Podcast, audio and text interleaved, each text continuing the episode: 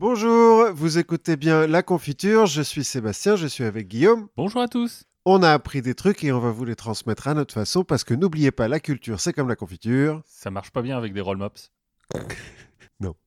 Attends, euh, Roll Mops, rappelle-moi. Je... Roll mops, c'est du poisson dans de la saumure? Oui, alors non, ouais, pas du tout. Je voyais un espèce de, de gâteau, tu vois, roulé. Non, non, non, non, non, Non, c'est vraiment des rouleaux de poisson. Bien, donc euh, je ne connais pas. De quoi allons-nous parler aujourd'hui, Guillaume? Aujourd'hui, on va parler du roi de l'allumette et on va parler d'une guerre éternelle, une guerre sans fin. Oui, tout à fait.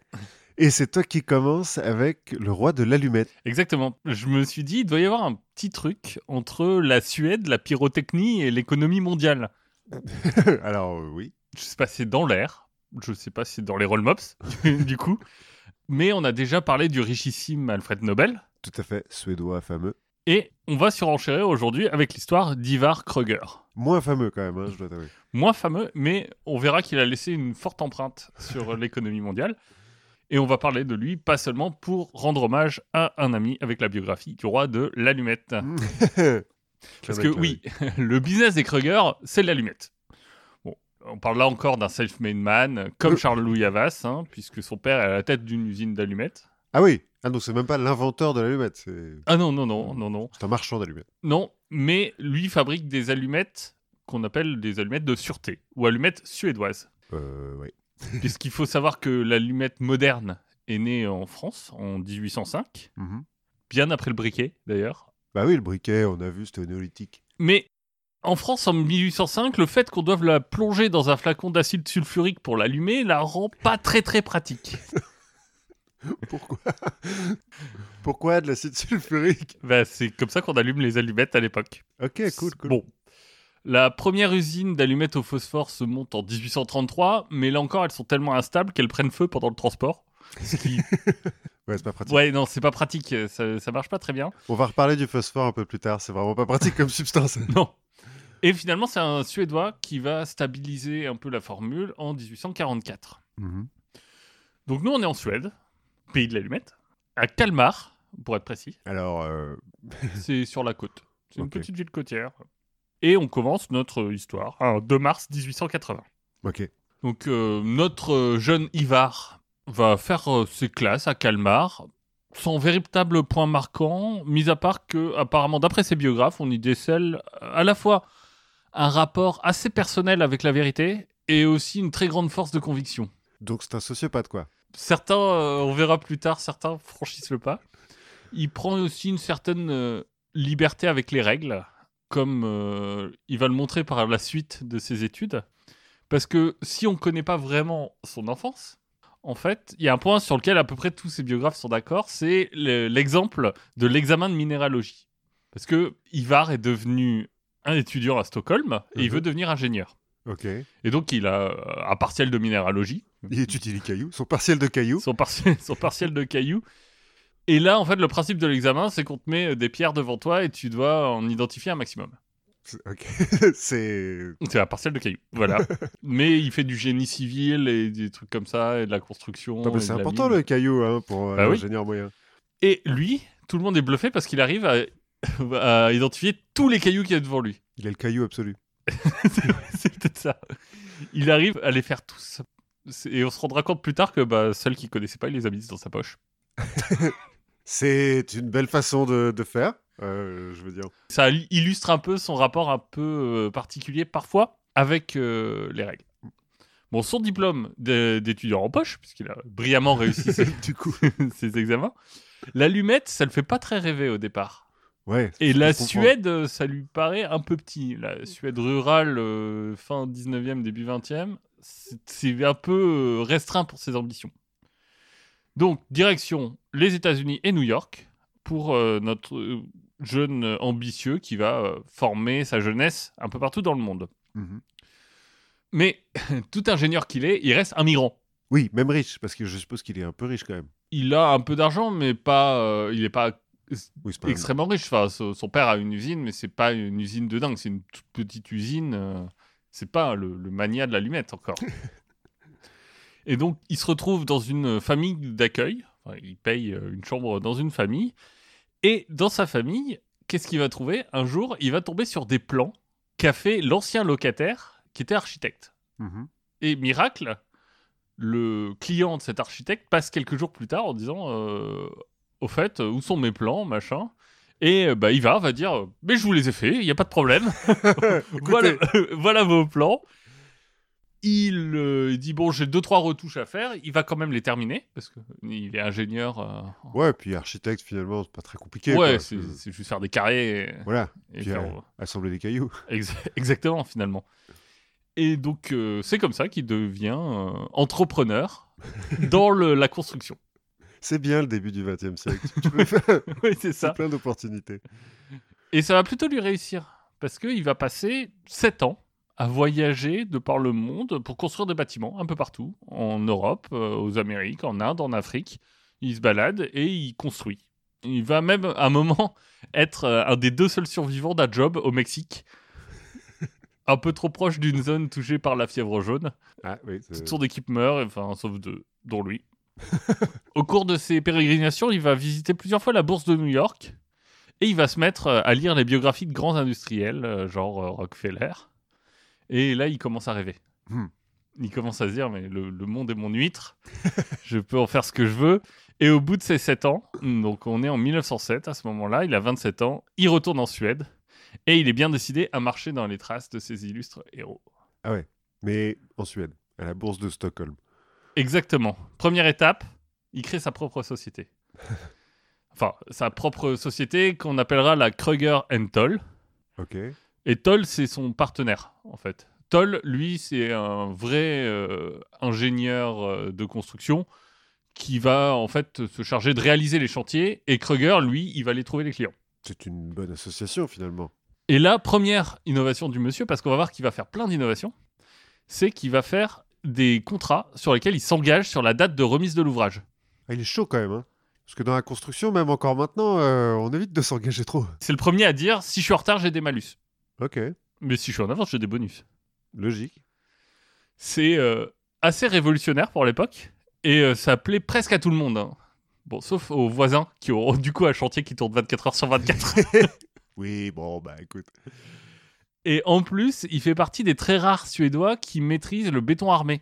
Ouais, ok. qui vient euh, des États-Unis. À l'époque, en Europe, on le- t- l'utilise pas trop. Et donc, sa notoriété grandit euh, assez vite et il va remporter des chantiers relativement prestigieux. Il va construire notamment le stade olympique de Stockholm en 1912, qui existe toujours. Ah non, mais le béton, ça tient bien. hein.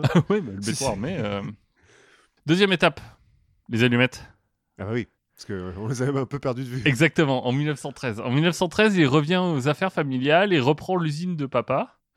Et là, il va la fusionner avec neuf autres usines locales. Il va se faire un monopole de l'allumette euh, suédoise c'est c'est un peu le but. Et, mais surtout, il va d'abord lancer un énorme chantier de modernisation.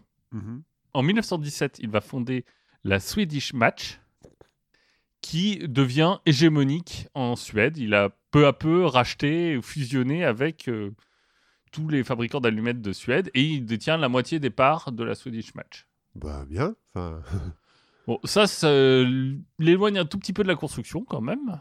Et donc, il va séparer la Kruger Toll en deux branches. Une branche building, qui va revenir à Toll, mhm. et qui va s'occuper de va faire de la construction. Et lui il va prendre la tête d'une holding financière qui va lui permettre de faire grandir son empire de l'allumette. Première aubaine pour l'allumette, puisqu'il a repris en 1913, hop, et en 1917 il y a l'hégémonie, mais Première Guerre mondiale. Première Guerre mondiale, chaque soldat part avec un paquet d'allumettes dans sa, dans sa Ah, poche. bien. Bonne façon de faire de la pub pour tout le monde. Et surtout, apparemment, il serait à l'origine d'une sorte de superstition qu'on appelle les trois sur l'allumette, qui veut que si tu allumes une cigarette avec une allumette, ton ami te voit. Si Mhm. tu en allumes deux, il te vise. Si tu en allumes trois, il te tue. Ouais. Tu n'utilises jamais la même allumette pour allumer trois cigarettes. Donc, tu dépenses plus d'allumettes. Exactement. C'est un, c'est un génie du commerce. Bon, pas sûr que ce soit vraiment lui à l'origine de cette superstition, mais c'est quelque chose qui revient assez régulièrement. Le fait est qu'on voit souvent dans les films et tout, euh, les soldats qui sont dans les tranchées, euh, non, non, fume pas, euh, tu vas nous faire tirer Ouais. Mais ça montre un peu l'esprit du, du mec. Et, et il est fort, hein, parce qu'à la fin des années 20, Kruger, il sera installé dans 43 pays. Ah ouais, bien. et il contrôlera les trois quarts du marché mondial de l'allumette. si tu veux, ce qu'il va faire, c'est qu'il va aussi consolider son empire en achetant bah, les usines qui fabriquent les machines qu'il utilise. Ah, il, il l'horizontalise? Non, verticalise. Il verticalise. Il verticalise, il va acheter euh, les, les plantations de bois, il va acheter les scieries, il va acheter les usines chimiques qui font l'enrobage. Ça lui permet aussi un peu de faire pression sur la concurrence. Oui. Parce que, par exemple, quand au Japon, les locaux lui disent Bah non, on va pas te vendre euh, nos marques d'allumettes, il dit Bah ok, très bien, vous ferez des allumettes sans phosphore. Oui. Voilà. Une autre de ces tactiques qui va revenir euh, très souvent, c'est de surpayer pour pas qu'on puisse lui dire non. Oui, ça, c'est vrai que ça marche. C'est- un peu l'esprit euh, start-up. Je, je, je, dé- je dépense plein de thunes, beaucoup trop, mais c'est pas grave, j'ai ce que je veux à la fin. Et pour surpayer l'expansion de son empire, bah, du coup, il va devoir surpayer ses financeurs. Mhm. Et il va émettre des actions en bourse pour lesquelles il va promettre des dividendes qui font rêver tout le monde. Genre les plus hautes du marché. Et l'idée est pas bête en fait. Il va se dépêcher d'établir un monopole mondial de l'allumette. Et ensuite, tranquillement, il pourra faire monter les prix. Oui, c'est pas faux. C'est pas très sympa. Non, mais c'est pas faux. C'est euh, une stratégie. Et donc, notre entrepreneur va se lancer sur les marchés anglais au départ, à la bourse de Londres. Le problème, c'est que l'argent est plutôt en Amérique, mhm. post-première guerre mondiale. non et il s'est déjà un peu cassé les dents sur leurs règles antitrust euh, et tout ça. Oui, c'est vrai qu'ils sont au moment où il y a Roosevelt euh, qui, qui est un peu violent avec ça. C'est ça. Et du coup, ce qu'il lui faut, c'est euh, un local. Il faut qu'il trouve quelqu'un du cru pour pouvoir naviguer dans l'écosystème, bien comprendre les, les règles, euh, pour pouvoir ensuite euh, bien, les... les, bien les suivre. Il lui faut un lobbyiste, quoi. Et non, euh, ouais, même un vrai associé. En fait, il va chercher un associé. Le, le mec qu'il trouve, qui target un peu de loin, il s'appelle Donald Durant et il est associé dans une banque euh, moyenne. Je n'ai pas noté son nom, mais je crois que c'est Lee et Hutchinson. Enfin, un truc bon, qui n'est pas resté dans l'histoire. Ouais. Et d'abord, il va approcher la filiale londonienne de cette banque en proposant un énorme rabais sur euh, les actions de la Swedish Match. Ouais. Genre, je vais émettre des actions, mais pour vous, elles sont moins chères. Parce que je vous aime bien. Parce que je vous aime bien. On se connaît pas, mais je, je sens qu'il y a un truc. Et puis après, notre euh, Donald Durant, à un moment, il va croiser un, un autre Scandinave euh, financier et qui va lui dire Hé, au fait, euh, tu connais euh, Ivar Kroger Parce qu'il est hyper fort, hein, tu, tu sais. Et en fait, les deux sont potes. Ouais. Bien, bien sûr, ils se sont renvoyés des services. euh, donc, euh, on, on parle de lui. Et finalement, il va faire aussi de la publicité autour de son voyage aux États-Unis. Il arrive à, à faire du cinéma, genre il, il va passer le, la majorité de son voyage dans la salle de transmission des, du paquebot sur lequel il est. Genre, euh, il faut que je donne des ordres partout dans le monde, euh, machin. Donc tout le monde est hyper. euh, oh, qu'est-ce qui c'est ce mec et tout ça. Et quand il arrive, il y a les. Il y a les reporters qui l'attendent. Les reporters qui l'attendent, machin. Tout ça, ça pique la curiosité de Durant et l'affaire est dans le sac, comme disent les jeunes.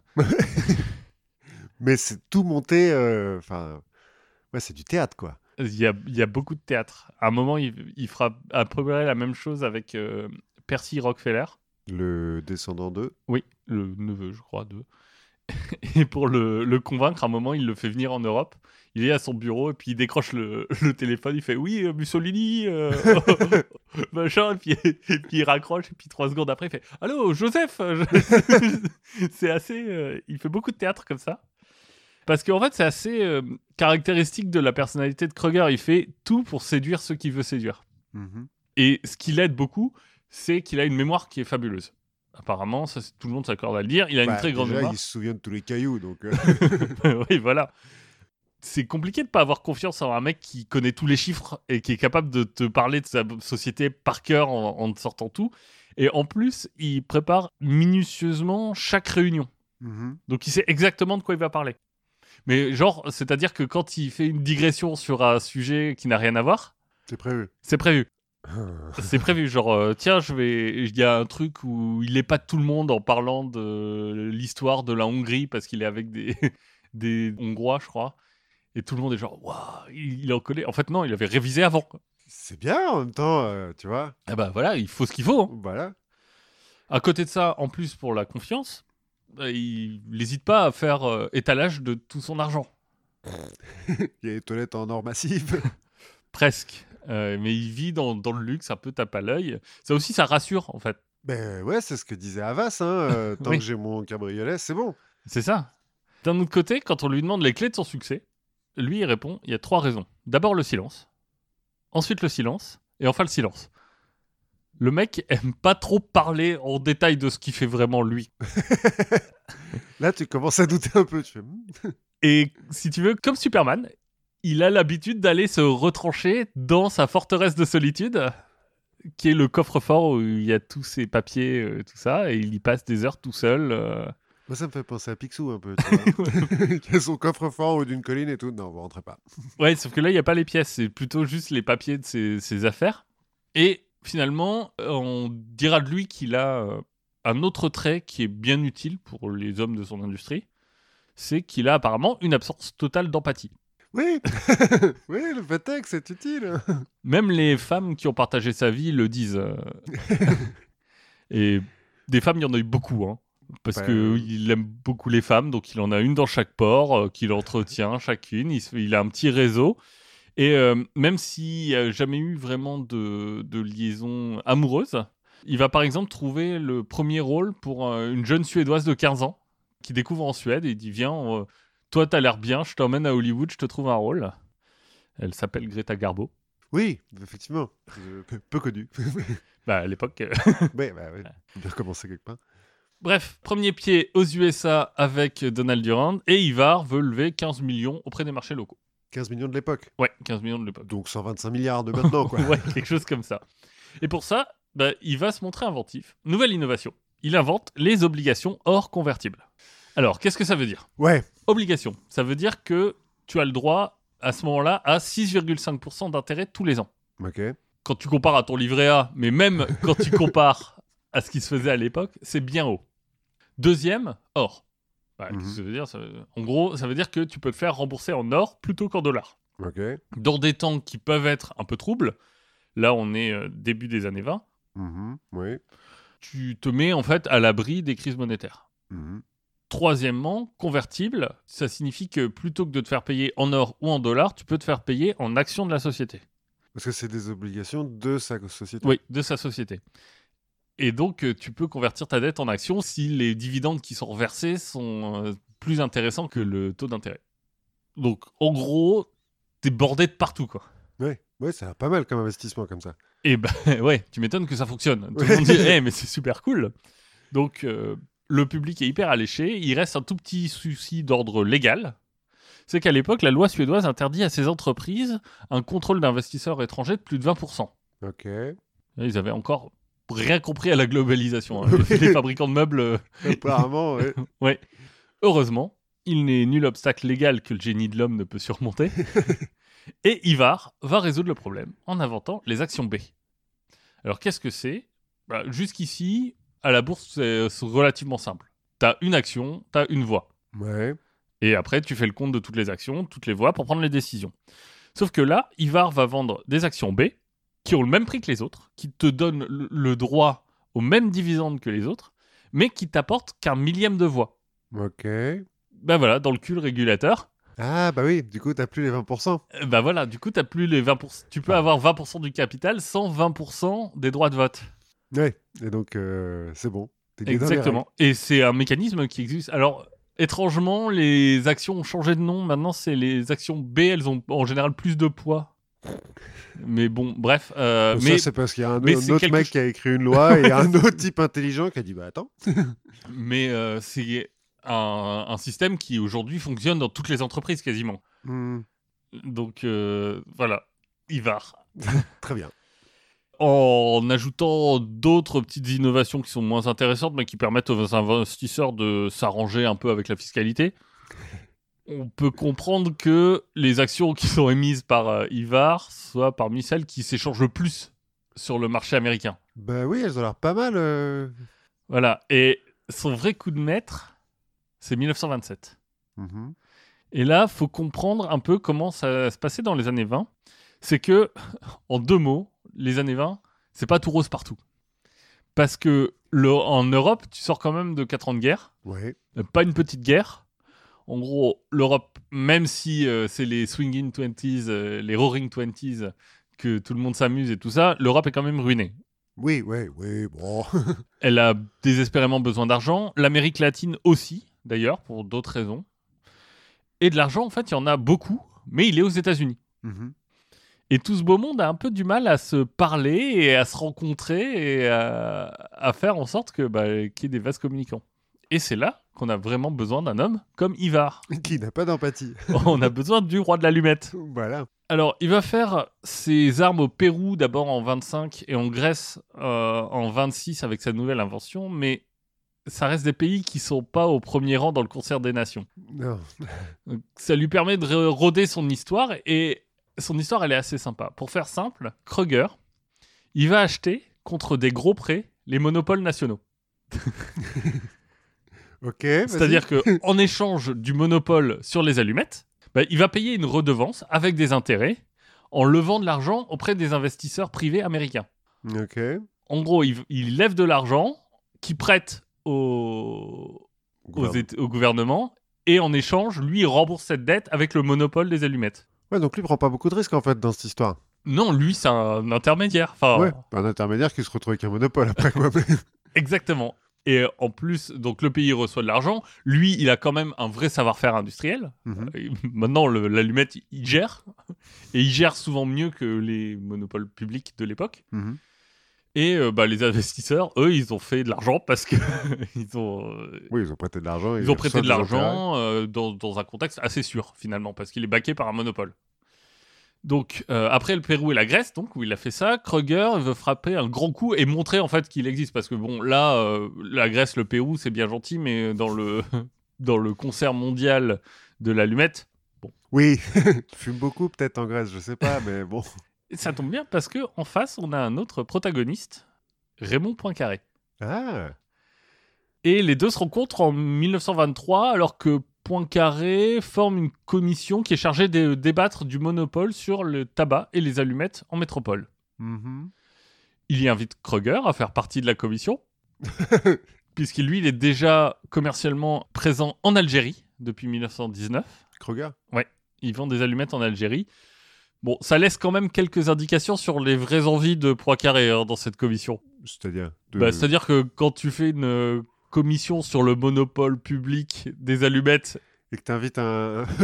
et que tu invites le, le plus gros industriel des allumettes au monde, oui. Certes. tu peux te dire qu'il y a peut-être quelque chose derrière la tête de Poincaré. Tu veux dire, est-ce que ça serait comme euh, quand tu prépares une réforme des retraites et que tu invites le plus gros fonds d'investissement euh, Oui. d'assurance maladie privée? Ça, ça ressemble à quelque chose comme ça. D'accord, c'était juste pour savoir. Et dans le même temps, la France, elle a contracté un prêt de 100 millions de dollars auprès de JP Morgan, qui a un taux de 8%, et ça, ça pèse un peu lourd sur le budget. Ouais, 8% c'est vénère quand même. Ouais, et, et si on ajoute à ça que au cours des années 20, le franc est victime d'attaques spéculatives face au dollar et à la livre, bah, les finances de la France sont vraiment pas au mieux. Donc le monopole public des allumettes est soumis au vote en 1924 et la droite au pouvoir va mener ses petites affaires. Le vote va passer, sauf que défaite électorale majeure de Poincaré deux mois plus tard, donc euh, en mai 24, et le cartel des gauches arrive au pouvoir. Ouh. Bon, pour la fin du monopole, on va devoir attendre un petit peu. hein, que le peuple ne se dresse plus sur le chemin du progrès. Mais heureusement, le dit peuple revient vite à la raison et replace Poincaré au pouvoir le 23 juillet 1926. Ah ouais, ils seront pas restés très longtemps, le cartel de Non. gauche. Donc 23 juillet, Poincaré arrive au pouvoir. 4 août, on réintroduit le texte pour permettre à Kruger d'avoir le monopole. C'est bien. Ça, ça c'est démocratique. Bon, je te passe un peu euh, l'histoire du texte, hein, parce qu'on va pas rentrer dans l'histoire législative, mais ce qu'il faut retenir, c'est qu'il sera finalement débattu début juin 1927. Ah, donc après, un an après. euh, Ouais, c'est ça. Et euh, c'est un peu le choc des cultures, hein, parce que la gauche a un peu du mal à comprendre, peu éduqués sur l'économie qu'ils sont. Pourquoi passer d'un monopole public à un monopole privé? Ouais, le fait est que. Parce qu'à la limite, tu, vas, tu peux te dire, on arrête le monopole public, on ouvre à la concurrence. Mhm. Mais non, là, c'est vraiment, on crée un nouveau monopole privé qu'on donne à un étranger qui va acheter des machines à l'étranger, enfin qui va s'auto-acheter des, des machines à l'étranger, et euh, surtout un étranger comme Kroger, qui a quand même une fâcheuse tendance à bien abuser de son monopole une fois qu'il est établi. Oui. Les députés de gauche euh, posent des questions étranges comme euh, mais sinon l'État pourrait pas juste réorganiser la filière pour qu'elle soit compétitive? Euh, Je sais pas où ils vont chercher de telles idées. Mais non. Heureusement, les adultes responsables auront le dernier mot et Kroger va avoir son monopole. Mais Euh, il paye quand même un truc? Ou juste on lui donne? Non, non, alors, il, il a des arguments. Déjà, il- en parlant de payer, il a des arguments de poids dans les coursifs de l'Assemblée, apparemment. Ouais. Voilà, on ne jettera pas l'opprobre, hein, c'est des, des échanges de bons procédés. Voilà, on va dire ça. Mais surtout, en face, il y a 75 millions de dollars que Kroger promet en échange à un taux de 5%.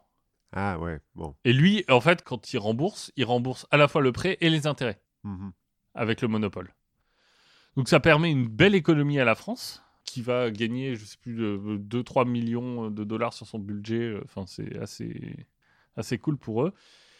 On a le roi de Suède qui va intervenir auprès du gouvernement français pour dire si, si, allez-y, c'est cool. Il est, Vous inquiétez vous pas. inquiétez pas, il est bien.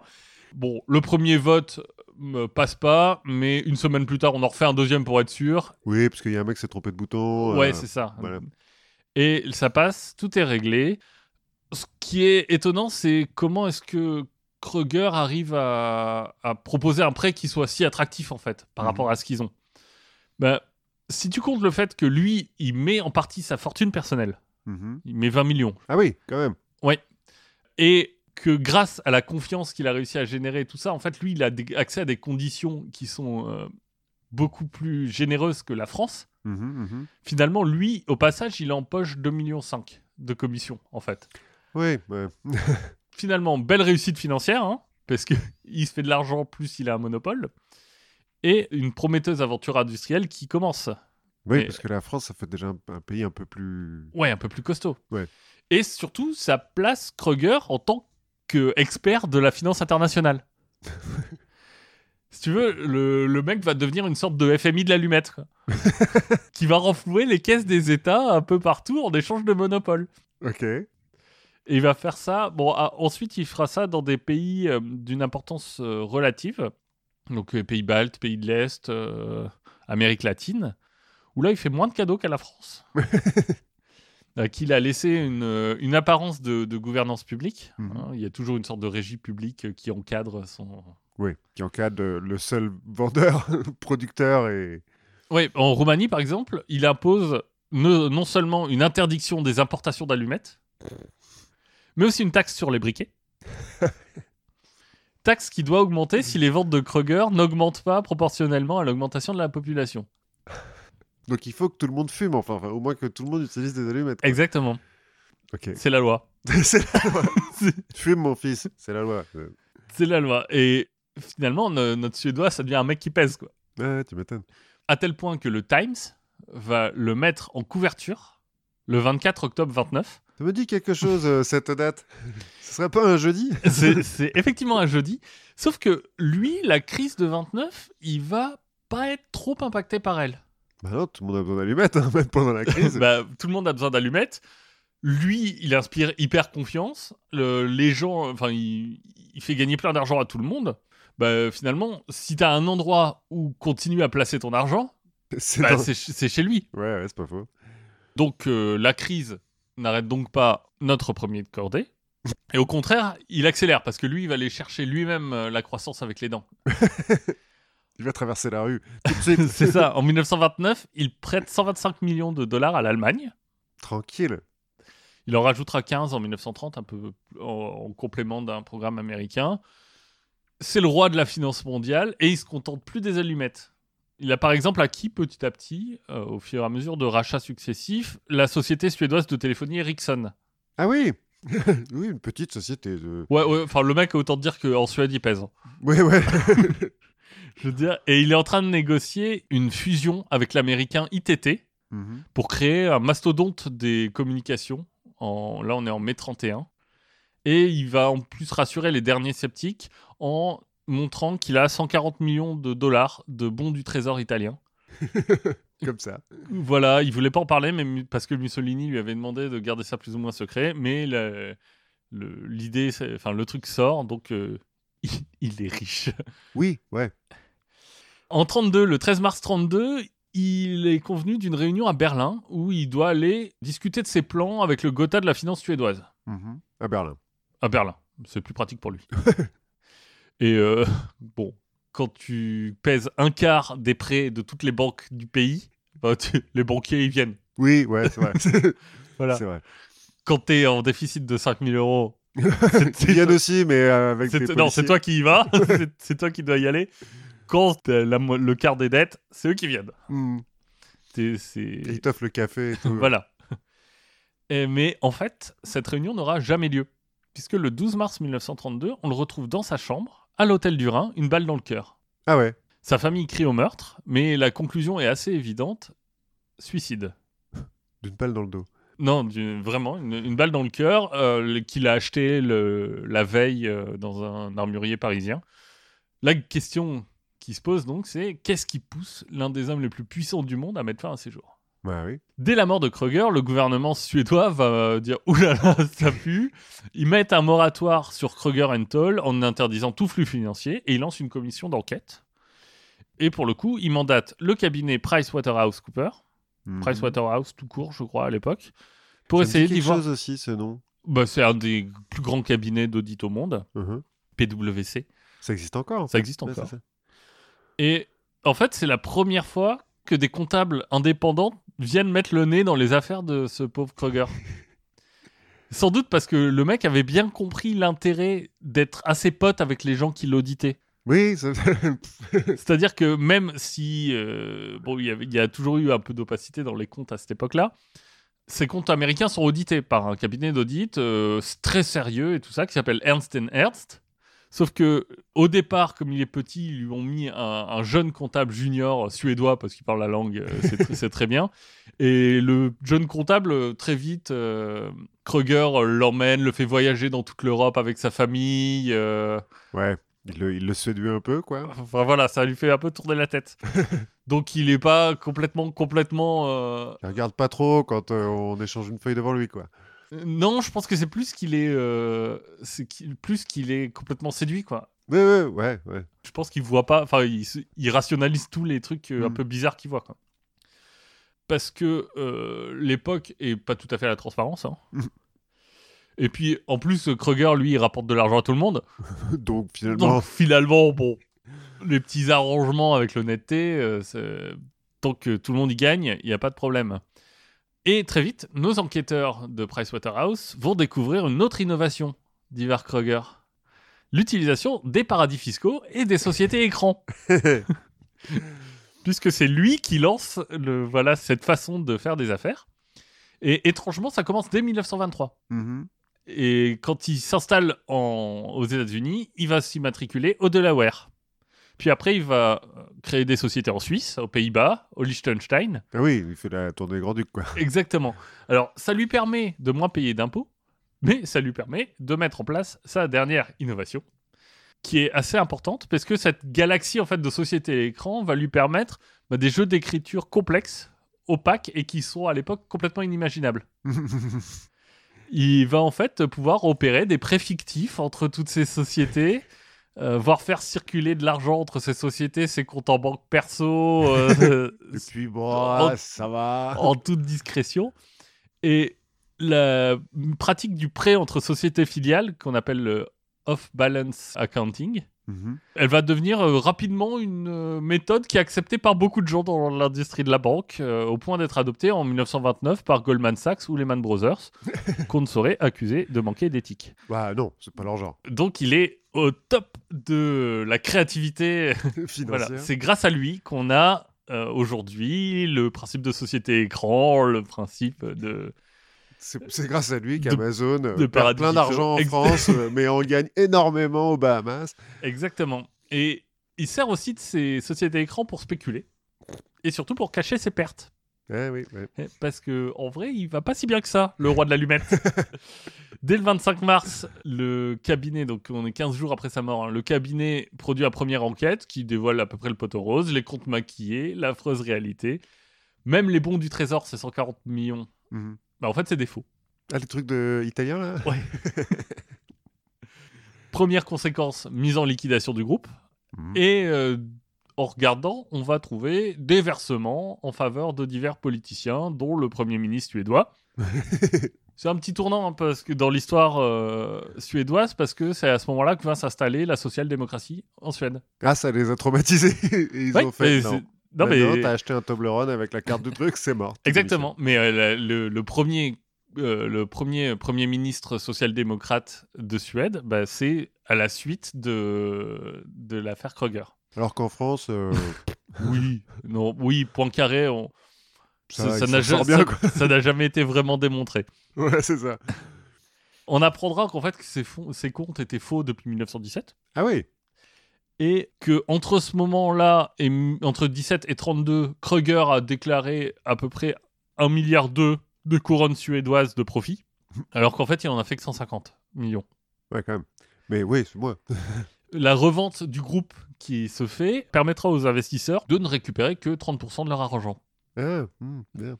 Pour tout dollar qu'ils ont mis, ils récupèrent 37. Là, on compte pas les dividendes. Cela Mhm. dit, euh, le mec, Ah oui, ils ont pris des dividendes quand même. Ils ont pris des dividendes. C'est un coup dur pour les investisseurs professionnels, mais c'est surtout un coup dur pour beaucoup, beaucoup de familles suédoises Hmm. qui avaient investi dans ce qu'on appelait les papiers Kruger à l'époque. Donc, ils avaient misé leur retraite là-dessus. Tant pis, c'est pas grave.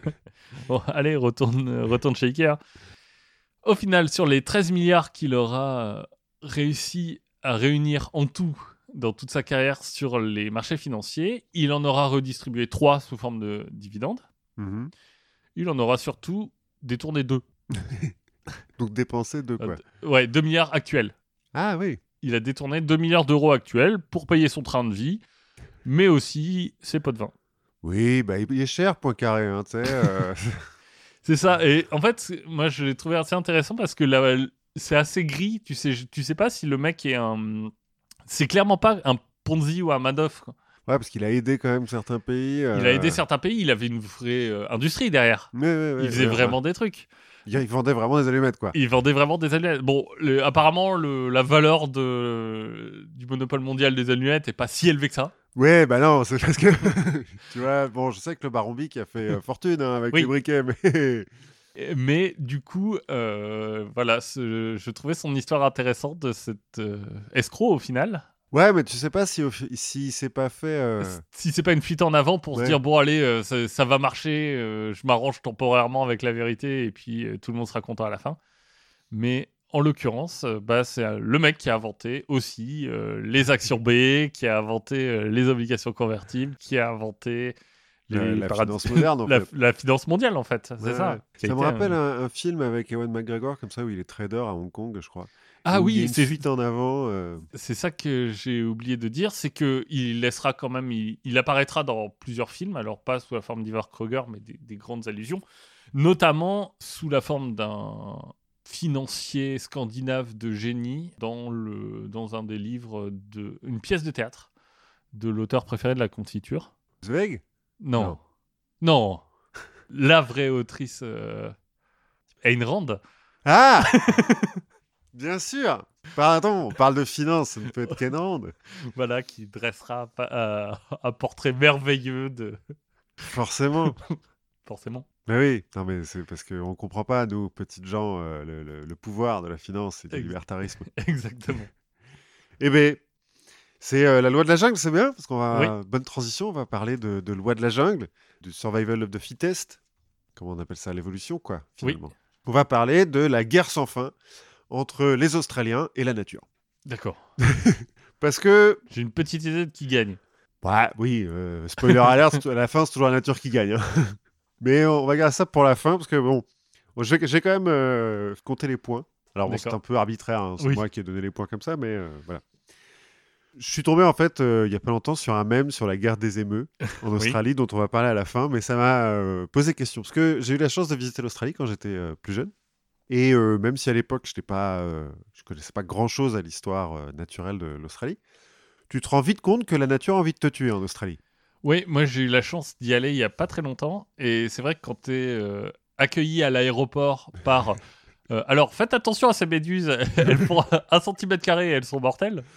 Oui, voilà. Genre bonjour, je peux récupérer mes valises Non, c'est- ça qu'il y a des chiens qui te reniflent et tu te dis, mais je j'ai pas de drogue, moi. Le monsieur, il fait, oui, mais euh, si t'as des cacahuètes, c'est mort. hein. tu peux pas rentrer. Ah bon. Non, mais oui, la nature veut te tuer hein, euh, en Australie, c'est clair. Pour euh, quelques petits exemples, c'est le seul pays du monde où il y a plus de serpents venimeux que de serpents non venimeux. Il y a entre autres le taipan du désert, qui est le serpent le plus venimeux du monde. Sa morsure, elle est mortelle pour tout animal de moins de 6 tonnes. Donc, euh, bah, tout animal en Australie, quoi. Tout Oui. être vivant en Australie. Peut-être s'ils se jettent sur une baleine. Alors, ils ont aussi euh, le serpent de mer, le plus venimeux du monde, qui, euh, alors je sais pas s'il peut tuer des baleines, je n'ai pas trouvé. Euh, le taipan du désert, là, théoriquement, une morsure, ça peut tuer 100 euh, êtres humains. D'accord. Enfin, il y a assez de venin dans une morsure pour tuer 100 êtres humains. Alors, c'est très théorique tout ça, parce que Oui, bon, parce que c'est compliqué de mordre son être humain avec une paire de dents. voilà, c'est ça. Mais bon. En Australie, on a aussi les araignées les plus venimeuses du monde. Par exemple, euh, Arax formidabilis, Qui a un venin qui araxe. clairement, qui est donc la- l'araignée la plus venimeuse du monde. D'accord. Voilà, mais euh, elle vit dans la jungle, donc euh, tu la rencontres pas trop trop souvent. Oui. En revanche, tu rencontres beaucoup plus souvent Atrax robustus. Les recluses, là Non Alors robustus, euh, c'est des, des araignées qui vivent dans des terriers, qui attendent leurs victimes dans les terriers.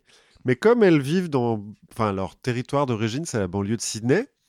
De temps en temps, euh, bah, elles prennent une chaussure pour Ouais, terrier. voilà.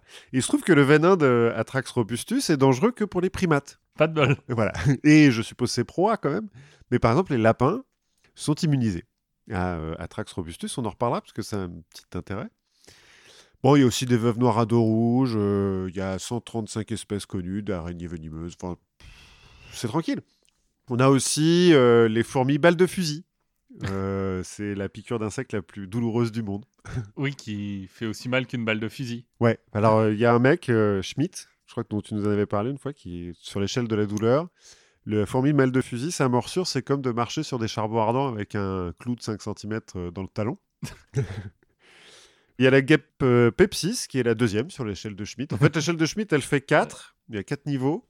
Euh, la... Les deux premiers, c'est Australie. Voilà, c'est ça. Dans le... Enfin, donc 4, c'est le Oui. la- ce qui fait le plus mal, c'est la guêpe Pepsi. Et euh, la fourmi balle de fusil, c'est 4 plus. C'est euh, au-delà. c'est au-delà de la Le douleur. mec, essaye pas. Ouais, non. Et puis on a les crocodiles les plus gros du monde, ils font 7 mètres. Oui, ils font 7 mètres. Et moi, ce que, ce que m'avait dit dans un zoo, il m'a dit Ah, celui-là, on a dû le, remettre, le mettre dans un zoo parce qu'il il guettait les gens euh, dans Oui. les pontons. ils, ils étudient les habitudes des gens pour euh, aller les bouffer ensuite. Oui, oui, oui, parce que le crocodile de 7 mètres, il te bouffe hein, euh, tranquillement. Et tous les ans, ces crocodiles-là mangent des gens. Et oui, parce qu'en plus, c'est des crocodiles de mer, Exact. mais, mais qui vont quand même dans les rivières de temps en temps. Oui, bah. je veux dire, ces crocodiles, ils n'ont pas besoin Oui. d'avoir de, de l'eau salée autour d'eux. hein. C'est des crocodiles à deux crêtes, double crête. Enfin, t'as l'impression d'avoir un dinosaure, hein, plus ou moins devant toi. J'ai vu quelques photos. Oui. c'est- voilà. Alors, ce qu'on sait moins, cela dit, c'est que les, autres, les Australiens, volontairement ou non, s'attellent depuis euh, des siècles, des millénaires même, à tuer la nature aussi, en retour. Avec des résultats, euh, bon, bah, on va voir, plus ou moins concluants. Bref, tout commence au Paléolithique. Ouh. Le moment où, en fait, euh, en plus des, des araignées et des serpents dont on a- vient de parler là, l'Australie est peuplée d'une mégafaune. C'est-à-dire que, euh, bon, un peu comme le reste de la planète, Oui. hein, mais euh, dans le reste de la planète, on a des mammouths ou des tigres à dents de sabre.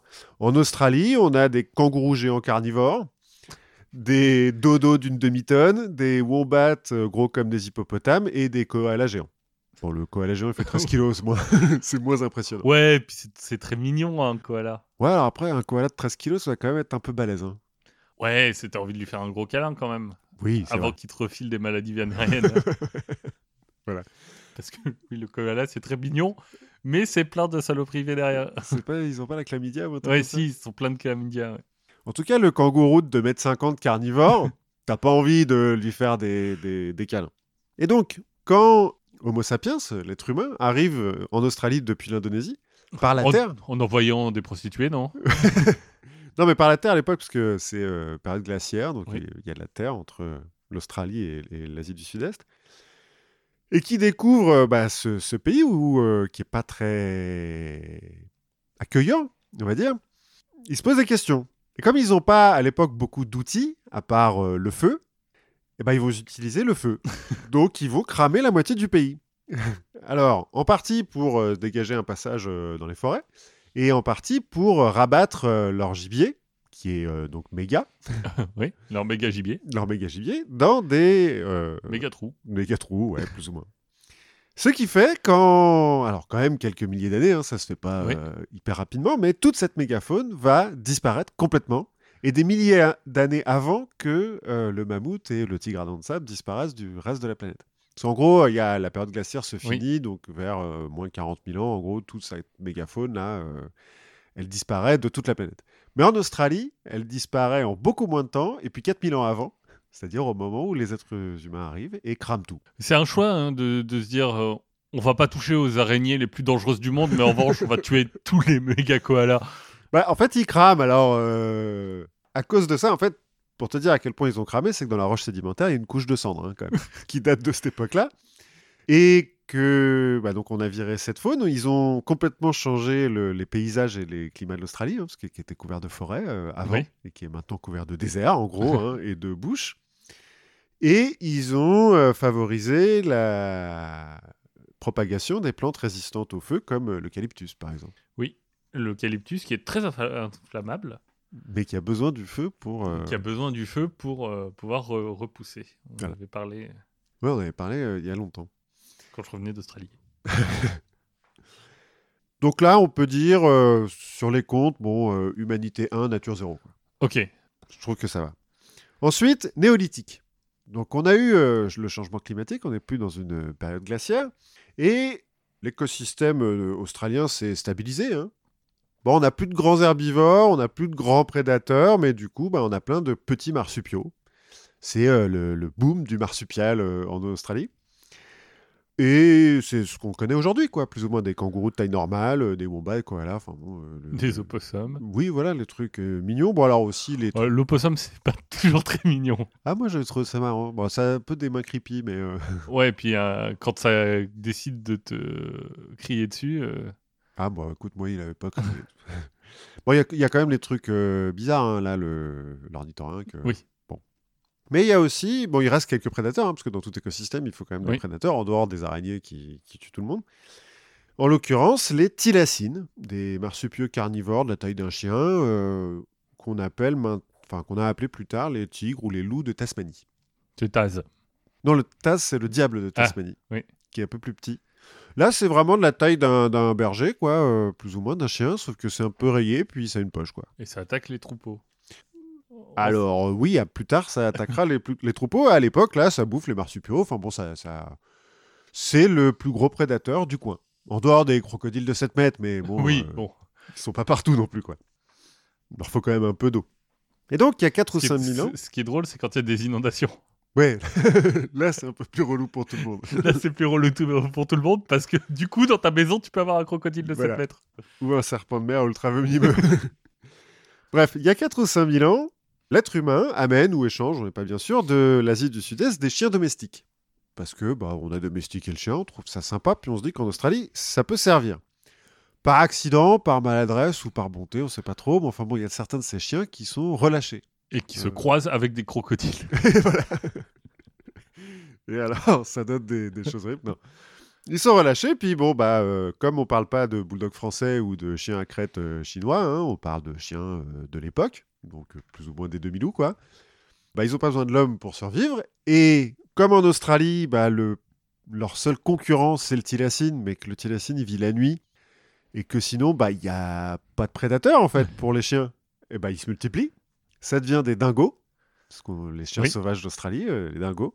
Et c'est euh, les nouveaux euh, super prédateurs de l'Australie. En fait, comme le dingo, il est plus efficace que le thylacine pour tuer, qui se reproduit plus vite et qui vit la journée surtout, alors que le thylacine vit la nuit. Et bah, au bout d'un moment, ils détruisent la niche écologique du thylacine qui disparaît totalement d'Australie. D'accord. En euh, 1000 ans, quoi, quelque chose comme ça. Mais qui survit en Tasmanie, où là, on n'a pas amené de chiens, ou en tout cas, on les a pas relâchés. Oui, et puis le- je crois que la Tasmanie, c'est quand même beaucoup plus jungle. Oui, puis c'est plus petit aussi. Ouais. Donc, euh, voilà, disparition du thylacine en Australie, humanité 2, nature 0. Avec une passe décisive des chiens. Voilà, du dingo. Bon. Donc le dingo devient endémique, hein, du coup, parce que bah, c'est le, le- il, il domine la chaîne alimentaire. hein.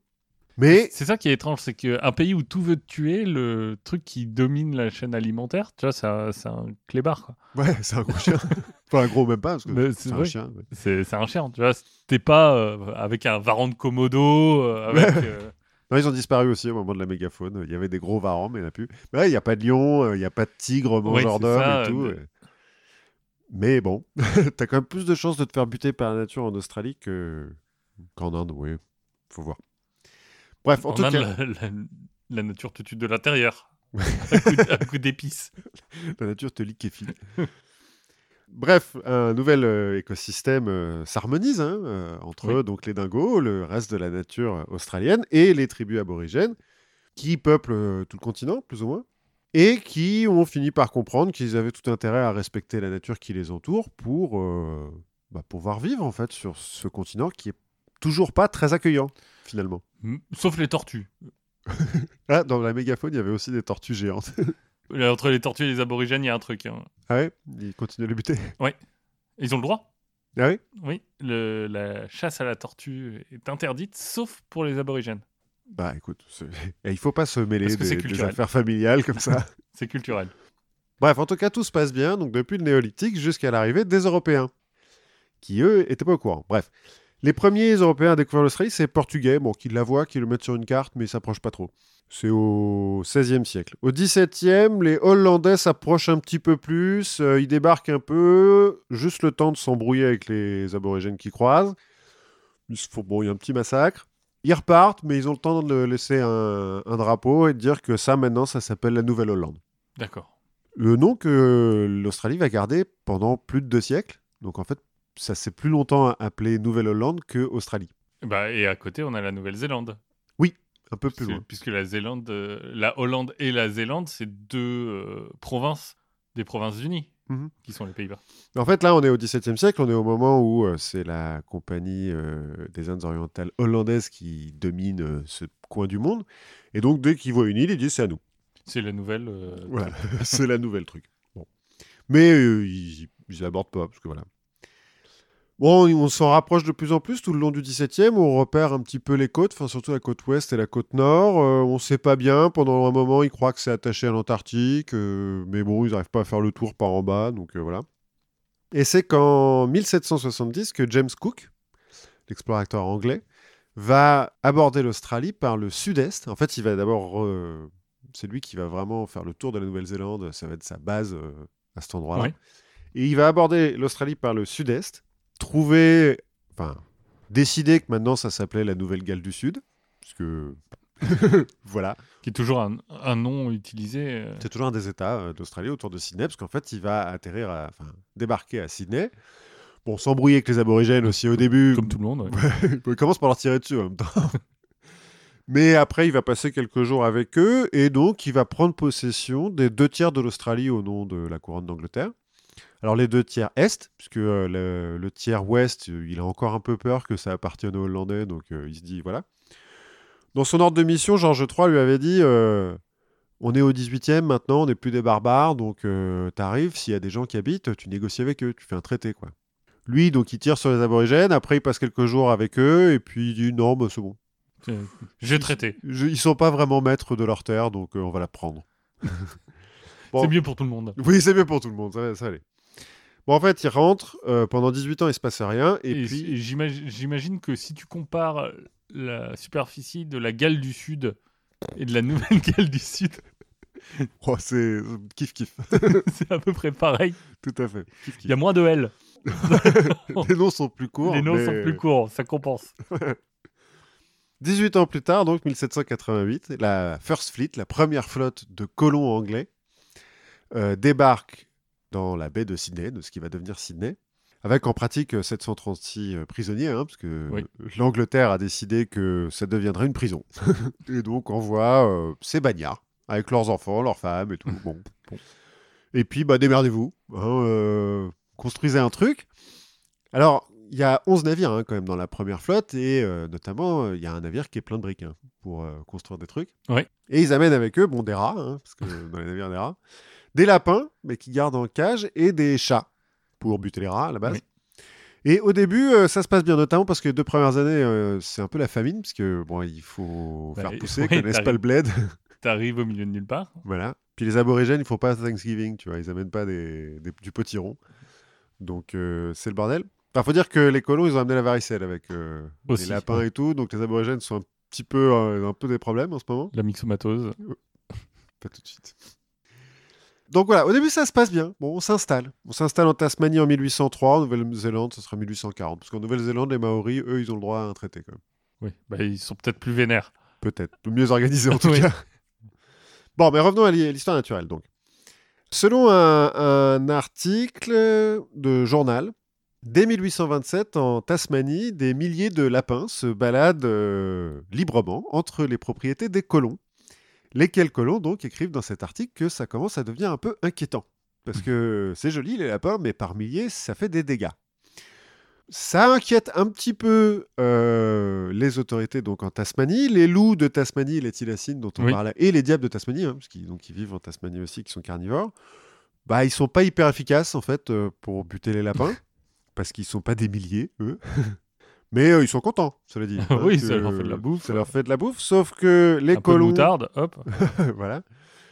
Sauf que les colons, bah, les tilacines, ils en ont peur, donc ils se mettent à les buter à peu près à la même époque et à offrir des primes pour euh, des pots de tilacines. Ce qui va faire qu'ils vont disparaître de Tasmanie en 1935.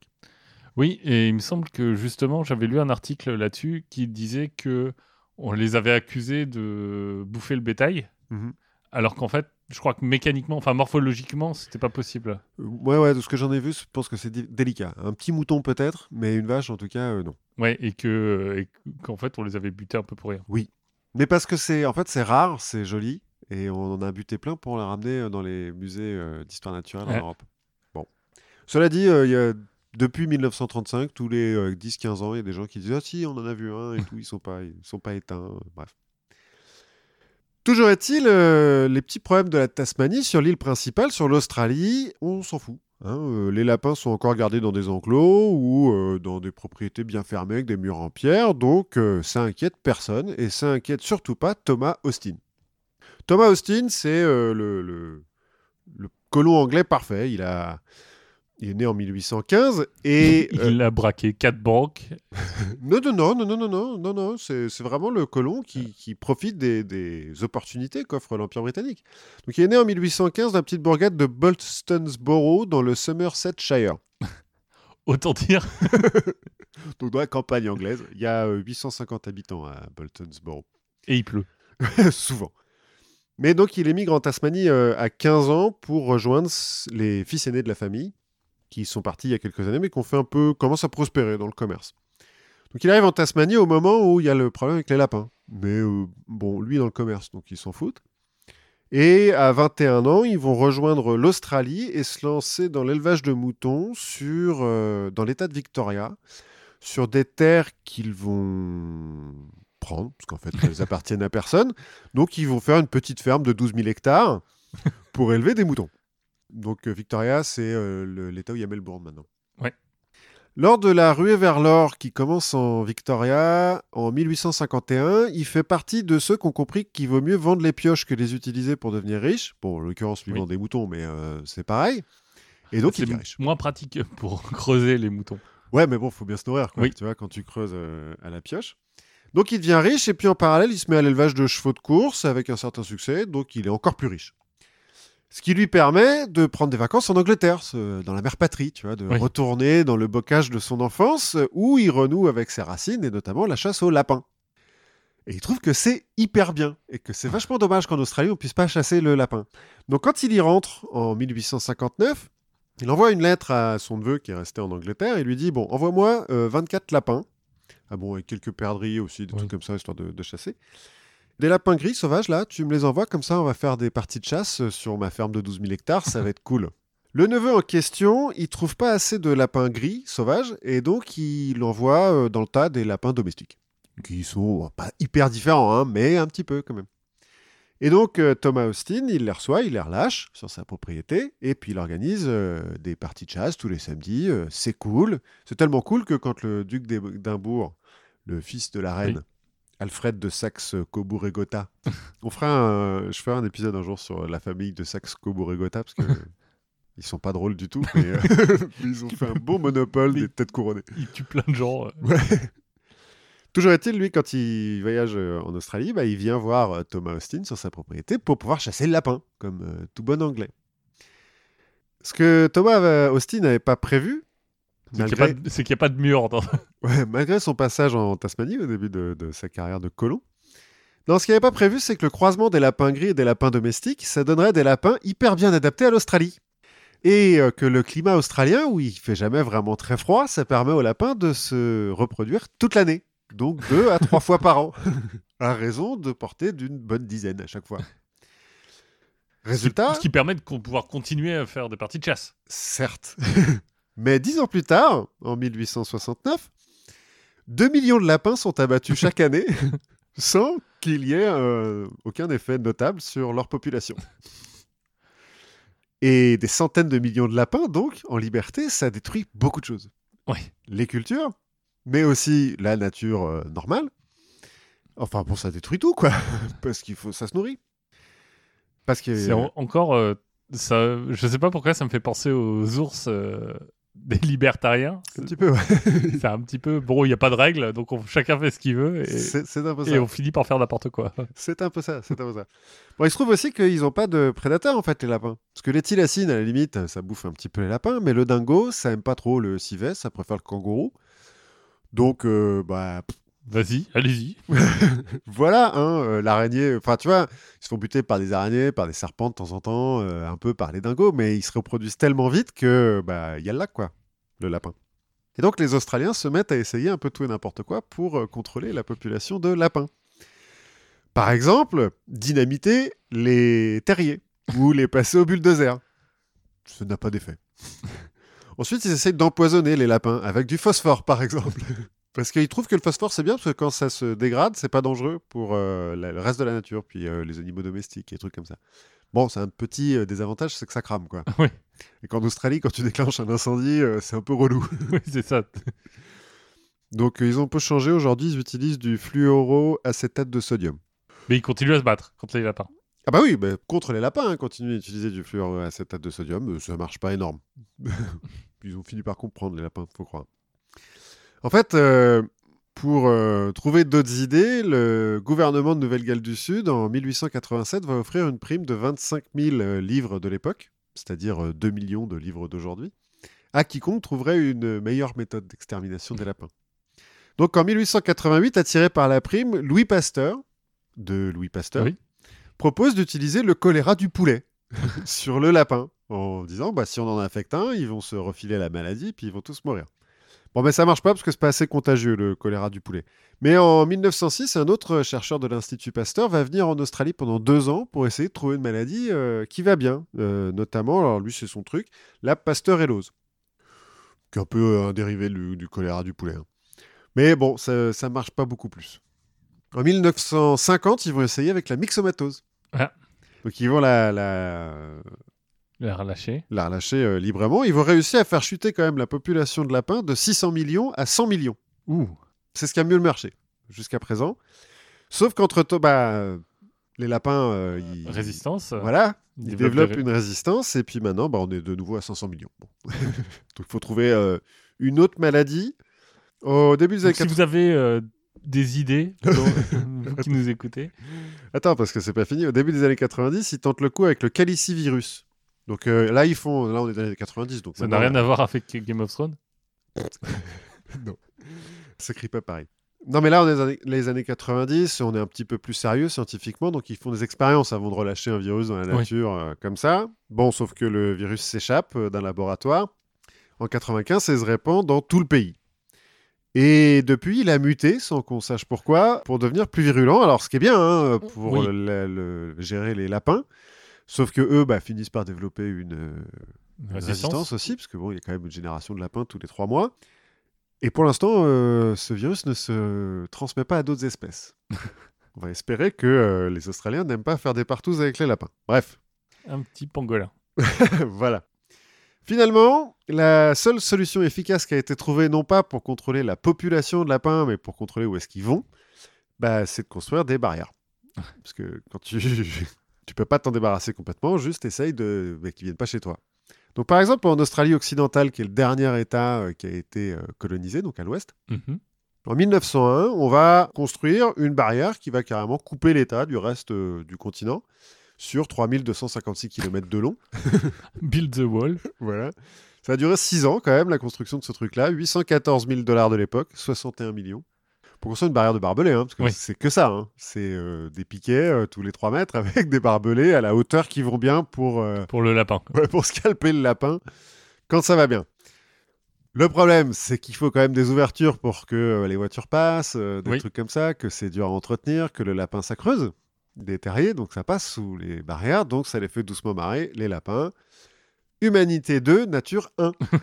Une des, des solutions qui a été proposée pour euh, gérer la population de lapins, bah, c'est d'introduire d'autres prédateurs. Parce Oui. qu'en Bah. Europe, il n'y en a pas de, Oui. problème de lapins, parce qu'on a des prédateurs. Dès le milieu du 19e siècle, on se dit qu'on va relâcher des renards. On en avait déjà relâché quelques-uns pour la chasse, pour pouvoir faire de la chasse à court et tout. Puis là, on se dit, bon, on va relâcher plus, comme ça on pourra faire plus de chasse à court, puis ils vont bouffer les lapins.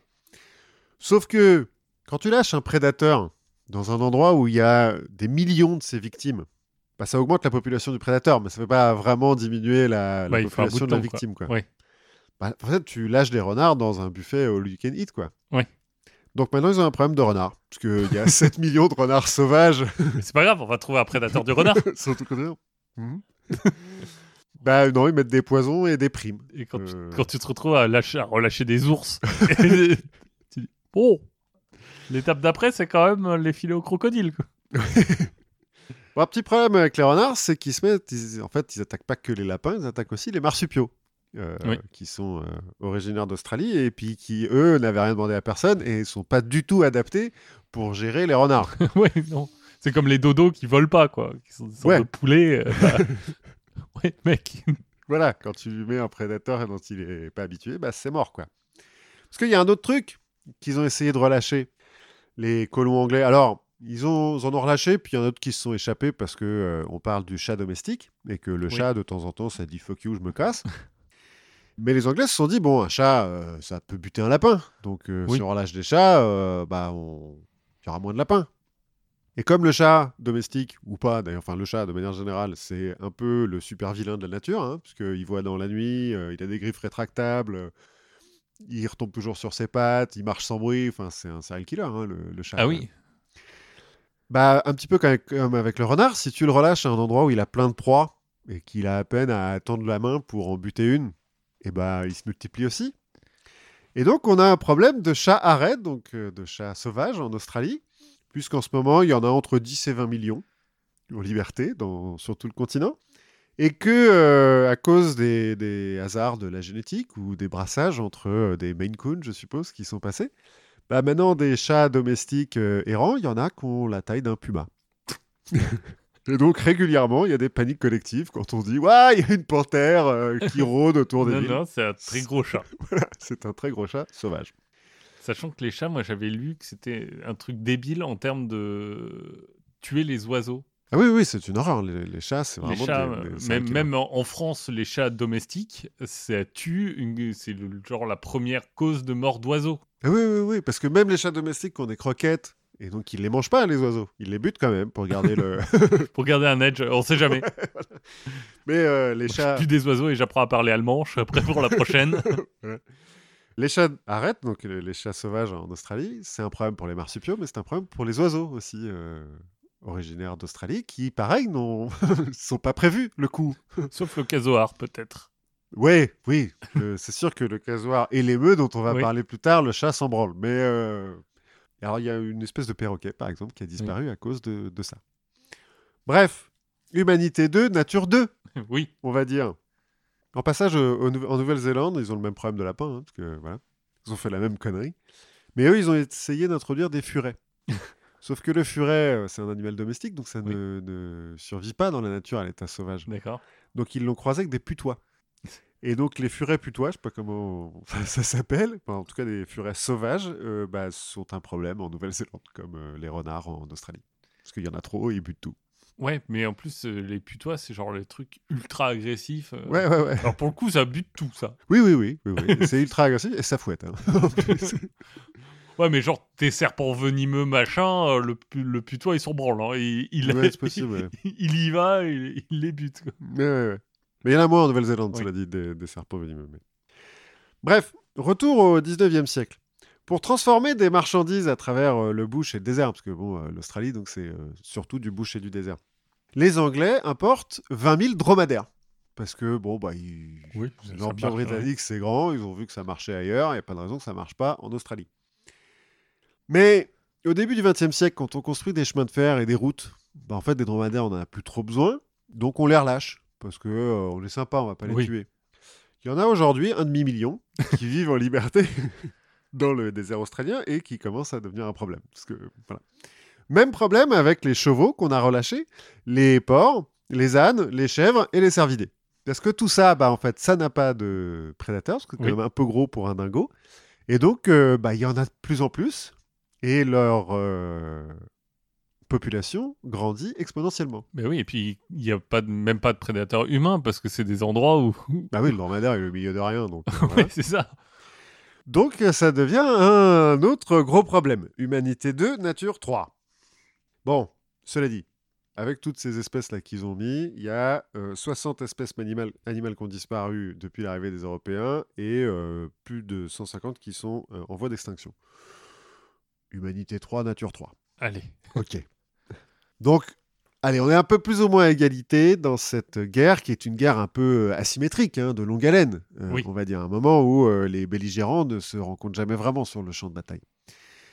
Mais dans les années 30, un peu comme partout dans le monde, c'est l'escalade. Et le conflit va prendre une tournure industrielle, inimaginable, dans la fameuse guerre des émeux dont je parlais au début. Un peu de contexte. En 1901, l'Australie devient euh, l'Australie, un pays euh, uni. C'est enfin un dominion de l'Empire britannique, mais en tout cas une fédération unie. Et euh, donc pendant la Première Guerre mondiale, bah, l'Australie va envoyer des soldats en France, enfin en Europe, pour se battre, 400 000 en l'occurrence. Et pour récompenser les 350 000 qui rentrent, le gouvernement va offrir aux volontaires des terres en Australie occidentale, qui n'est toujours pas très développée et dont on se dit que ce serait bien qu'il y ait un peu plus d'agriculture. Donc on file aux anciens soldats des terres du côté de Perth, donc euh, en Australie occidentale, et on leur dit cultivez du blé, parce qu'on en manque un petit peu. Vous inquiétez pas, on vous filera des subventions. Donc, euh, ok, les mecs cultivent du blé. Tout se passe bien.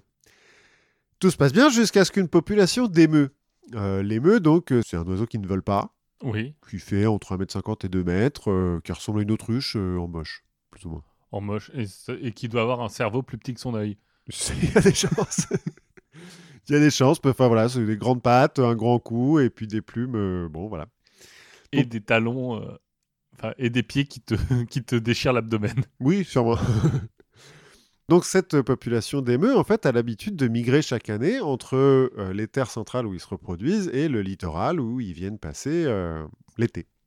Et donc quand ils arrivent et qu'ils trouvent toutes ces nouvelles cultures, bah c'est un peu open bar pendant le spring break, quoi. Parce que donc les nouvelles cultures, bah, c'est du grain hein, pour manger, et puis c'est des réserves d'eau. Donc ils n'ont pas besoin de se déplacer, ils restent sur place. Or, cette euh, population d'émeux, on parle de 20 000 bêtes hein, quand même. Bon. Autant dire que la barrière anti-lapin de 1901, pour, euh, donc j'ai dit, hein, 1m60 euh, au garrot, en moyenne, ça les fait doucement rigoler. Hein. Le... Les émeux, donc bah, ils passent, et les vétérans finissent par se plaindre au gouvernement et au ministère, au ministre de la Défense, George Pierce, qui était déjà ministre de la Défense pendant la Première Guerre mondiale, avec qui ils ont gardé un petit peu des liens, et ils réclament l'intervention de l'armée et notamment l'envoi de mitrailleuses. Parce qu'ils ont bien vu comment euh, la mitrailleuse, ça fauche euh, n'importe quoi. pendant la guerre. Et puis juste, euh, ça leur manque peut-être, ils ont envie de... Alors, oui, peut-être, enfin, Euh, Georges- Cela dit, je sais pas quand euh, si tu sors des tranchées, je sais pas si t'as trop envie de retoucher Ouais. un flingue euh, c'est pas, de pas ta sympa. vie. ouais. Mais ils savent qu'en tout cas, ça fait des dégâts. Et euh, Pierce accepte assez rapidement, bon, à la condition quand même que ce ne soit que l'armée qui utilise euh, les mitrailleuses, en se disant que ça leur fera un bon entraînement finalement à ces soldats, parce que là, on est en- dans les années 30. hein. Donc c'est une nouvelle génération de soldats qui n'a pas connu les tranchées, justement, qui a besoin un petit peu de se frotter à- au combat.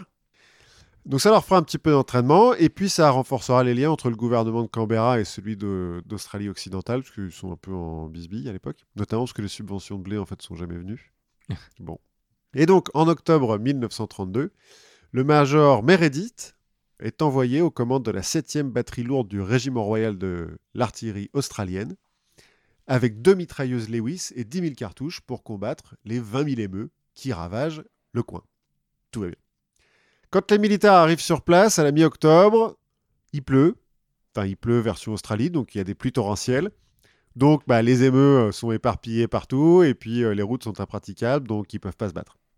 Bon, ça retarde un petit peu jusqu'au 2 novembre, où là, c'est le véritable début des opérations, qui commence par une escarmouche entre l'ensemble du corps expéditionnaire, c'est-à-dire le major Meredith, le sergent McMurray et l'artilleur O'Halloran. Donc ils sont 4, Non, ils sont trois. 3. Pardon, je surestime les, les. Ils ont deux mitrailleuses, donc ils sont trois, quoi. un mec par mitrailleuse, puis un type pour dire où tirer. Et un détachement de 50 émeux. Victoire de l'armée australienne, 12 émeux morts. Euh, le reste s'est enfui, euh, a abandonné le champ de bataille. Deux jours plus tard, le major Meredith décide de tendre une embuscade près d'un point d'eau à un groupe de 1000 émeux qui a été euh, spoté dans la région. Ah oui, on, sent pousser des ailes. Ah bah oui, on a vu, on a vu à quel point les mitrailleuses étaient efficaces contre les émeux. Non. Mais on se dit, justement, en fait, c'est qu'il n'y en avait pas assez la première fois. On Oui. se dit, pour que ça soit efficace, la mitrailleuse, il faut qu'il y ait un gros tas d'émeux. Et puis là, on tire dans le tas et puis euh, on va en tuer plus que 12. Donc le plan se déroule euh, sans accroc jusqu'à ce que les mitrailleuses s'enrayent. Pas de bol, ça arrive, ils en ont deux Oui. en plus, donc bon. À nouveau, 12 euh, émeux euh, morts. Donc victoire quand même Oui. euh, de, de l'armée australienne. Le 6 novembre, donc 4 jours plus tard, Meredith a redéployé ses troupes dans le sud de la région où les émeux sont, paraît-il, plus pacifiques. Malheureusement, entre-temps, l'ennemi a adapté euh, sa stratégie et chaque groupe d'émeux a un guetteur qui, quand il voit arriver les militaires, prévient les autres et tout le monde s'éparpille. Enfin, tous les émeux s'éparpillent et c'est vachement plus dur de les tuer à la mitrailleuse. Donc, pour rendre son détachement un peu plus mobile et puis amoindrir l'avantage tactique hein, quand même de l'émeu qui court vite, hein. ça court à 60 km/h. hein. Mais C'est- tu peux pas en choper deux ou trois, les faire prisonniers, les retourner contre. euh, Les faire parler. les faire parler et puis après euh, mettre ta monter ta mitrailleuse sur un émeu. Bah, Meredith dira euh, à la fin de, de cette euh, guerre que si on pouvait mettre des mitrailleuses sur des émeux, on, On roulerait sur on le serait monde. invincible parce que l'émeu peut foncer sur un tank euh, sans avoir la moindre peur parce qu'il est, un peu trop con par rapport. Ouais, c'est ça. c'est- C'est quand t'as pas de prédateur de, de jamais. Ouais, tu, tu n'as peur de rien. Donc bref, pour euh, amoindrir l'avantage tactique de la vitesse, Meredith décide de monter une des mitrailleuses sur un camion que lui a prêté euh, les, les fermiers, enfin les vétérans. Oui. Problème, les émeux, qui ne respectent décidément aucune des règles de la guerre, mais ne suivent pas les routes. Donc Ah. le camion doit euh, partir à travers champs. Ce qui fait qu'il brinque brinque balle tellement que le mitrailleur peut pas viser du tout et que donc ça ne sert à rien. Le 8 novembre, le bilan de la campagne, on est entre 50 et 300 émeux tués. C'est, on n'est pas bien sûr. Parce qu'il Oui. y a ceux que tu as tués d'un coup, puis tu as ceux que tu as blessés, puis que tu récupères euh, plus loin. Il faut que t'aies des témoins. Enfin, c'est comme euh, pour les victoires dans l'aviation. C'est ça. T'es pas sûr que ce soit vraiment la mitrailleuse qui les ait tués. Pour 2500 cartouches tirées. Donc euh, un quart des munitions pour euh, donc en moyenne 200 euh, ennemis tués. Ce qui est pas complètement. Bah, ça fait que 10 cartouches par un oiseau, ça veut dire. Ouais, je me rends pas compte de à quel point c'est bien ou pas. Mais J'avais lu une statistique que euh, les forces armées, de manière générale, il y a une balle sur 10 qui atteint sa cible. ouais, donc. euh, Donc on est un peu dans les temps, Ouais. mais en fait, euh, il y a quand même 20 000 émeux à tuer là. donc euh, ça marche pas très bien. Et donc, en fait, dans la presse et au Parlement, bah, le régiment royal de l'artillerie australienne, ça devient un peu la risée du pays. Et donc le gouvernement décide d'arrêter les frais. Allez, hop, Meredith, tu rentres on arrête. Mais au même moment, en Australie occidentale, s'installe une sécheresse un petit peu vénère, ce qui fait que l'armée des émeux euh, intensifie ses pillages euh, sur les, fermes, qui ont toujours euh, les, réserves d'eau qui les attirent. Hein. Et donc, les vétérans se plaignent à nouveau, et le commandement militaire de Perse dira Ouais, ouais, c'est vraiment la merde là. Et donc, le Premier ministre ordonne la reprise des opérations. Deuxième guerre des émeux. Voilà. Le 13 novembre, cinq jours plus tard, hein, cela dit. il n'a même pas eu le temps de rentrer, en fait, Meredith. Le major Meredith, donc, et ses soldats repartent au combat. Premier jour, ils tuent 40 émeux. Ouh. Et là, ils sont chauds. Ils se disent Ah, c'est bon, on a trouvé une stratégie. Bon, ils ont quelques déconvenus les jours suivants, mais ils arrivent à euh, atteindre un rythme de croisière où ils tuent 100 émeux par semaine. Jusqu'au 10 décembre, où 100 euh, émeux par semaine, le gouvernement, il fait mais euh, donc, 20 000 émeux, ça fait 200 semaines là quand même, les gars. pour 4 ans. ça va être long. Et donc ils disent bon allez c'est bon, on arrête, tu rentres Meredith, c'est fini, les émeux ont gagné, le gouvernement dépose les armes. Bilan officiel de cette guerre, 986 émeux tués pour 10 000 cartouches tirées, donc on reste sur 1 sur 10. Un des mitrailleurs qui dira non mais vous vous rendez pas compte à quel point c'est dur et tout, pour tuer un émeu il faut lui tirer dans la tête, euh, soit dans l'arrière de la tête, soit euh, si tu tires par l'avant quand il a la bouche ouverte parce que euh, les balles, enfin le bec fait ricocher les balles et tout. Bon. Aucune victime du côté australien. C'est déjà ça. C'est déjà ça, heureusement. Même pas un blessé. Mais une défaite qui restera dans l'histoire. Parce qu'on en entend encore parler aujourd'hui. Les fermiers d'Australie occidentale vont à nouveau appeler l'armée euh, à l'aide en 1934, en 1943, 1948. Dans les années 40, ils vont même jusqu'à suggérer de larguer des bombes par avion sur les émeux, les troupeaux d'émeux. Mais le gouvernement a refusé, de, peur de la défaite. ouais, oui, c'est ça. Je pense, et pas du tout parce que c'est stupide. Ils ont été obligés de se rabattre sur la seule méthode qui marche un petit peu, en fait, euh, la prime à l'abattage. Et la barrière. Ils vont construire une autre barrière sur le modèle plus de... grande. plus grande, plus grosse, euh, destinée aux émeux, sur le modèle de la barrière à dingo, en fait, qui a assez bien marché depuis 1948 euh, dans le sud-est du pays. Barrière qui fait 5614 km. C'est la plus longue barrière du monde, qui isole le sud-est de l'Australie du reste du continent.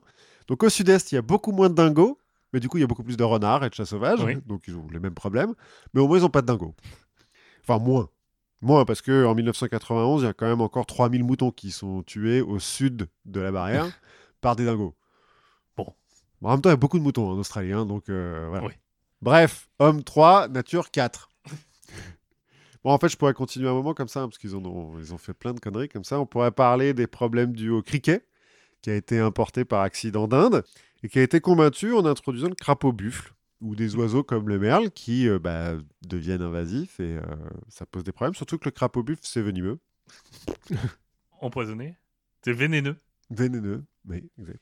Je préfère euh, finir sur un des seuls exemples de coopération euh, réussie entre l'homme et la nature. Depuis la disparition de la mégafaune, en fait, il n'y a plus d'insectes et de micro-organismes qui sont capables de se débarrasser de la bouse, enfin des merdes de méga-animaux. Et donc, depuis qu'on a amené des dromadaires, des chevaux et des vaches, on a un peu un problème de bouse en Australie.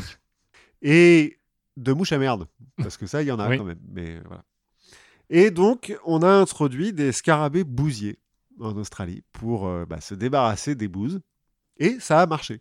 Les scarabées ne posent pas de problème pour l'instant écologique. Ça a réduit la. Ils font leur truc euh, tranquille. Voilà, ils roulent la merde, euh, c'est leur boulot. Ça a réduit la population de mouches à merde. Et pour l'instant, tout va bien. Voilà. Et on va conclure en disant, comme je disais au début, hein, à la fin, c'est forcément la nature qui va gagner. Oui. Parce que voilà. Mais ils ont quand même foutu bien le bordel en Australie, les Australiens. Et puis, il faudra peut-être pas oublier que euh, la nature, c'est toujours elle qui gagne, mais pas forcément avec nous dedans. oui, c'est ça. Qu'à force de tuer des animaux, euh, c'est peut-être nous qui allons mourir. T'as pas parlé de la plante qui rend fou? Non, je suis resté sur les animaux. Ils ont plein d'autres problèmes avec euh, les merles qui diffusent la ronce partout alors qu'avant il n'y avait pas de ronce. Le merle, hein, quand même, c'est une espèce invasive. c'est quoi la plante qui rend fou C'est une plante euh, genre ortie, mais euh, où la douleur est hyper vénère au point que les, je crois que c'est des chevaux qui sont régulièrement piqués et qui se suicident. Ah oui, qui se jettent des. Qui se jettent du haut des falaises parce qu'ils ont trop mal. Non, non, je suis resté sur les animaux. je, je préfère les animaux aux plantes. Euh, Oui, et il y a des, aussi beaucoup de chauves-souris. Oui, alors qui sont certaines euh, qui sont originaires d'Australie, Oui. mais beaucoup qui ont été importées. Et qui sont un problème aussi. hein. de manière générale, ils- à chaque fois qu'ils apportent un animal, c'est un problème. hein. Oui, c'est ça. Ben, on a appris plein de trucs. On a appris beaucoup de choses. On a appris beaucoup de choses. Euh, J'espère que vous aussi. J'espère que vous continuerez d'apprendre plein de choses d'ici à notre prochaine euh, émission. Et en attendant, euh, écoutez plein de podcasts, apprenez des choses. voyez- Rejoignez-nous sur le Discord du label Podcut. Exactement. Euh, je pense que la fois prochaine, j'aurai peut-être un sujet qui viendra du, du Discord. Donc, Ah. euh, on vous écoute. N'hésitez pas. Et à la prochaine fois. N'oubliez pas de donner au Patreon aussi, c'est important. Donnez-nous des sous. À la prochaine fois. À la prochaine fois.